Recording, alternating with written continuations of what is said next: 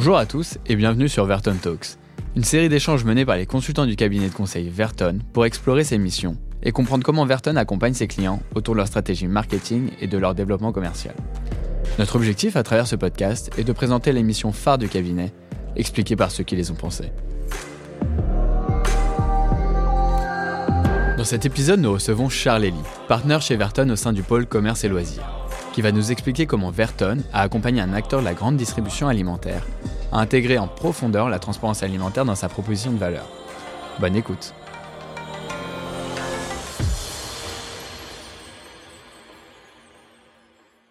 Bonjour Charles Lee, merci de nous rejoindre pour ce tout premier épisode de Verton Talks. Tu viens nous parler aujourd'hui d'une mission que tu as réalisée pour un acteur de la GSA sur le sujet de la transparence alimentaire. Est-ce qu'avant toute chose, tu peux te présenter et nous parler un peu de ton rôle chez Verton? Tout à fait. Bonjour Sacha. Je suis, donc, je suis Charles-Élie. Je suis associé chez Verton et j'y travaille depuis environ 8 ans. Aujourd'hui, euh, je suis en charge du secteur, euh, du développement du secteur de l'alimentaire, notamment euh, tout ce qui est grande distribution, marque de grande consommation. Et je travaille depuis quelques années sur des thématiques de marketing centré client, notamment d'analyse de données clients, et avec une expertise ces quelques dernières années liée à l'alimentaire, sur tout ce qui est transition alimentaire et transparence alimentaire dans sa grande globalité. Parfait, on en sait un peu plus sur toi dorénavant. Parlons maintenant de la mission que tu as réalisée sur la transparence alimentaire autour du consommer mieux et du mieux manger. Pour mettre un peu de contexte, on le sait tous, la qualité de notre alimentation devient un élément important pour une grande partie des consommateurs, voire aussi important que le prix. D'ailleurs, 52% des consommateurs se déclarent prêts à payer plus pour des produits de qualité, et le chiffre augmente année après année et les consommateurs cherchent une consommation de plus en plus responsable. Ces tendances sociétales provoquent des bouleversements dans de nombreux secteurs, dont certains qui connaissent une déconsommation. D'autant plus que les scandales à répétition et la difficulté à déchiffrer la composition des produits accentuent la défiance envers les marques et les distributeurs.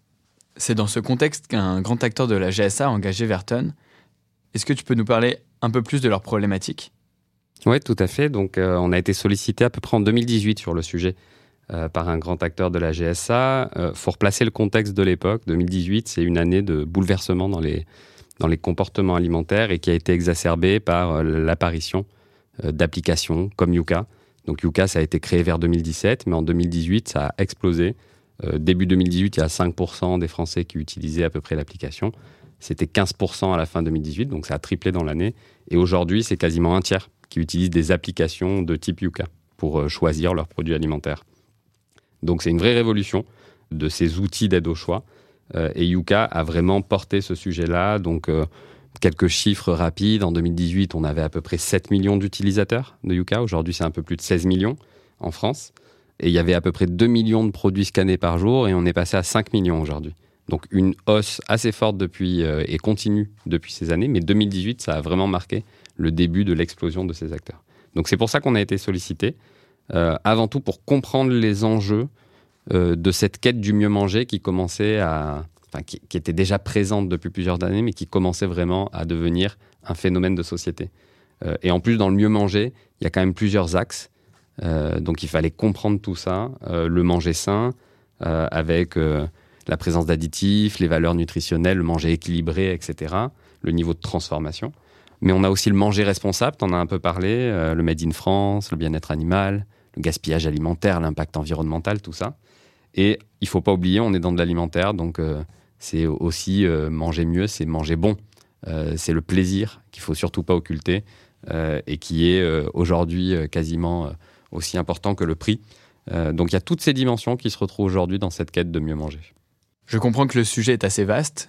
Comment avez-vous réussi à identifier le besoin? Est-ce que tu peux nous parler plus en détail du cadrage de la mission? Oui.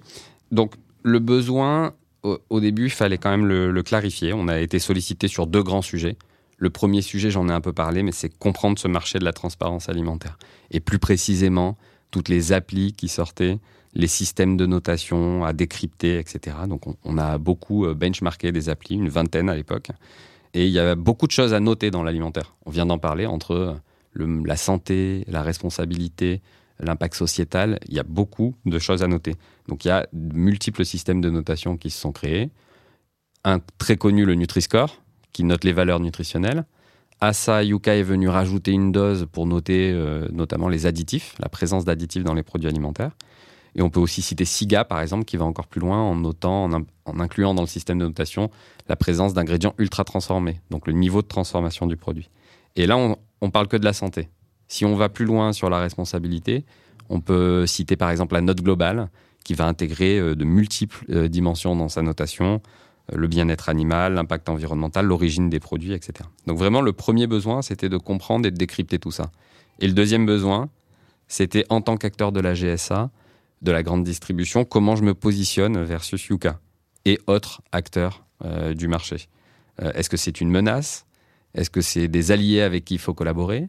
Est-ce qu'il faut sortir sa propre application, comme l'avait fait Systemu euh, quelques temps après, avec une appli qui s'appelle Y'a quoi dedans?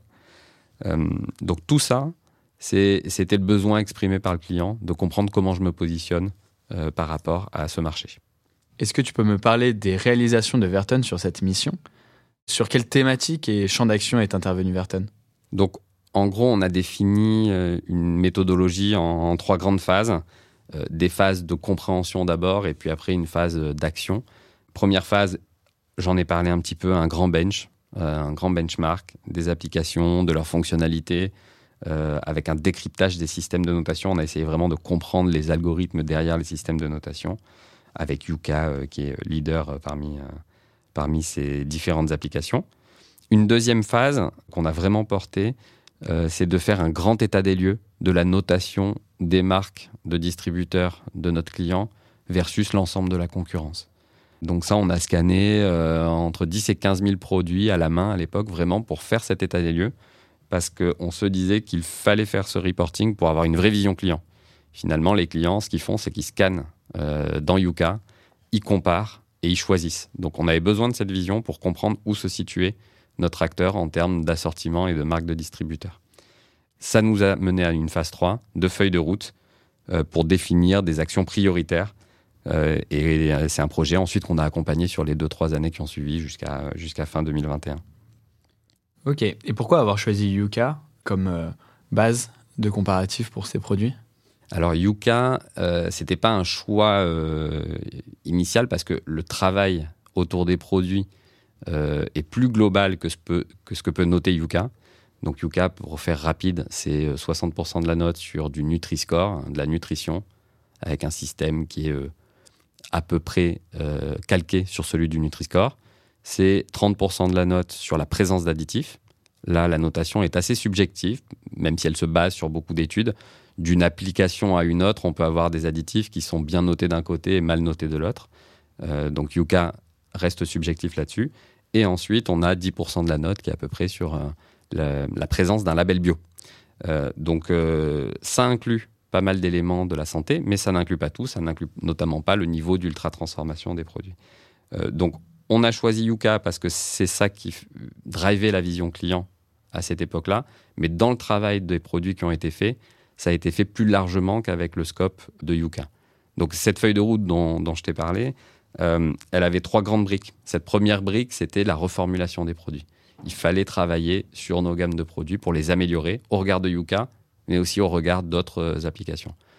Globalement, si on travaille la nutrition en même temps qu'on travaille la présence d'additifs, on va vers du mieux, euh, notamment en termes de transformation également. C'est quand on travaille l'un et pas l'autre euh, qu'on risque de dégrader le système et le, niveau de transformation des produits. Mais quand on travaille les deux ensemble, en général, on va dans le bon sens. Donc ça, c'était la première brique. La deuxième brique, c'était de fiabiliser les informations de corriger les informations qu'il pouvait y avoir sur l'application, qui étaient remplies par les consommateurs, pour rappel. Donc rien que de faire ça, ça nous a fait gagner deux points, de donner les bonnes informations à Yuka. Et la troisième grande brique euh, de la feuille de route, c'était des éléments de communication pour mettre en avant les efforts euh, faits sur euh, les recettes, sur différents médias, y compris sur les packaging des produits. Justement, j'avais une question sur la proactivité des acteurs de la GSA. Sur le sujet de cette transparence alimentaire, donc est-ce qu'ils ont été proactifs dans la refonte de leurs recettes ou est-ce qu'ils ont été plutôt soumis à la pression de ces nouvelles applications et de leur succès? Alors les acteurs de la GSA, je dirais qu'il y a une proactivité euh, existante avant l'apparition de Yuka, évidemment qui a été accélérée euh, par cette explosion de Yuka entre 2018 et 2020. Mais on peut dire qu'au vu des systèmes de notation et des reporting qu'on a fait, on voit quand même que sur pas mal de catégories produits, les marques de distributeurs sont souvent mieux notées que les marques nationales. Donc il y avait une envie, c'est pas le cas sur toutes les, les, familles produits, mais sur la majorité d'entre elles. Donc il y a quand même une, une volonté de ces, euh, de ces acteurs de la distribution d'aller vers du mieux manger. Et il y a certains acteurs, on peut citer Système U, qui n'ont pas attendu Yuka pour blacklister une centaine de substances controversées, additifs et compagnie. Donc euh, oui, euh, je pense qu'il y a une certaine proactivité, mais évidemment, l'accélération a été portée euh, par l'apparition et l'explosion de ces systèmes de notation, les deux principaux étant Nutri-Score et la Note Yuka. Comment justement le public a réagi à ce changement de recette? Est-ce qu'ils l'ont applaudi ou plutôt l'ont mal perçu et l'ont plutôt décrié? Donc globalement, il y a une défiance, on, est dans un, contexte de défiance assez forte. Récemment, en plus, on a encore des scandales alimentaires autour de certaines marques comme Ferrero, Butoni, etc. Donc la défiance, elle est présente euh, chez les clients auprès de l'ensemble des marques et des distributeurs. Euh, cela dit, on voit bien quand on améliore des produits sur des systèmes de notation tiers comme le Nutri-Score ou Yuka, il y a ce tiers de confiance, entre guillemets, qui est, qui est là en toute indépendance. Et du coup, on, gomme un peu cette, cette défiance par là. C'est-à-dire qu'on fait vraiment du travail pour aller vers le mieux. C'est pas de l'allégation marketing. On ne met pas sur les packaging, euh, on a enlevé du sucre, mais derrière on a rajouté un édulcorant. Non, on fait le travail de reformulation de façon vertueuse et ça transparaît sur des systèmes tiers. Donc je dirais pas que les clients font confiance aux marques et aux distributeurs, mais vu qu'ils font confiance à Yuka et à Nutri-Score et que nous, en parallèle, on travaille les produits pour être meilleurs sur ces systèmes de notation, on peut aussi citer SIGA sur le niveau de transformation. En faisant cet effort, on arrive à euh, avoir une confiance accrue des consommateurs euh, sur, euh, sur nos marques et sur nos produits. Très bien. Si on revient un peu à l'accompagnement de Verton, comment as-tu pu mesurer le succès de cette mission? Alors déjà, on a défini des objectifs. le cadrage, il était très clair. on a défini des objectifs en termes de note Yuka à atteindre, nombre de produits avec un bon Nutri-Score, évolution de la qualité des, euh, produits, retrait des additifs qu'on avait blacklistés, euh, nombre de reformulations, tu as cité 800, on est allé même jusqu'à un peu plus de 1000. Donc on a construit un gros fichier de suivi avec l'ensemble des équipes pour suivre recette par recette et produit par produit l'évolution. Et tous les deux ans, tous les ans, pardon, on fait un reporting où on scanne l'ensemble des produits à nouveau sur Yuka et potentiellement sur d'autres applications euh, pour comprendre comment on a évolué par rapport à la concurrence. Et donc là, on a pu voir concrètement la dynamique positive de notre client sur les notations des produits versus la stagnation de quasiment l'ensemble de la concurrence, y compris les marques nationales. Donc finalement, euh, on, s'est fixé un objectif très clair, c'est euh, d'être le meilleur sur l'alimentaire en notation Yuka et d'avoir euh, la politique de retrait des additifs la plus euh, complète et la plus exhaustive du marché. Est-ce qu'on perçoit un impact justement sur la croissance du chiffre d'affaires? Alors c'est une bonne question. Euh, on ne l'a pas encore euh, analysé, cette, cette partie-là, mais il y a des études qui montrent, notamment sur le Nutri-Score et sur les notes Yuka, qu'il y a des produits qui sont bien Nutri-Scorés, sont plutôt en croissance de chiffre d'affaires plus forte que la moyenne, alors que des produits qui sont Nutri-scorés C et D euh, sont en euh, faible croissance ou décroissance. En revanche, il y a toujours le plaisir qui rentre en jeu. Donc certains produits Nutri-scorés, eux, on peut parler de fromage, on peut parler de chocolat, etc., continuent à avoir euh, des, dynamiques potentielles de croissance qui sont fortes.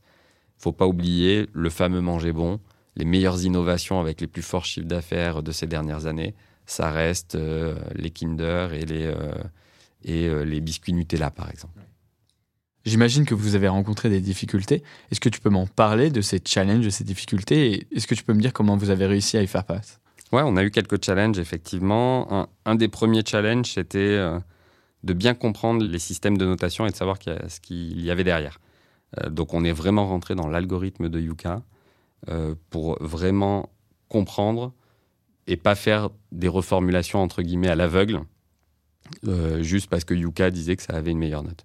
Donc on a bien compris et on a construit une blacklist d'additifs avec les équipes qualité euh, en euh, toute conscience, avec une méthodologie scientifique et, au regard de ce qui était noté sur Yuka.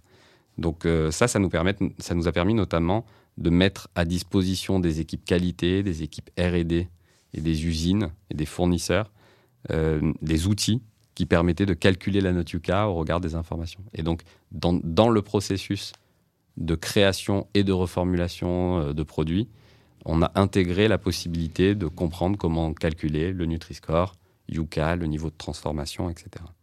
Donc ça, c'était un premier challenge. Un deuxième challenge, euh, ou plutôt le facteur clé de succès avec le recul, c'est euh, d'avoir un vrai sponsoring de la direction générale sur ce type de projet.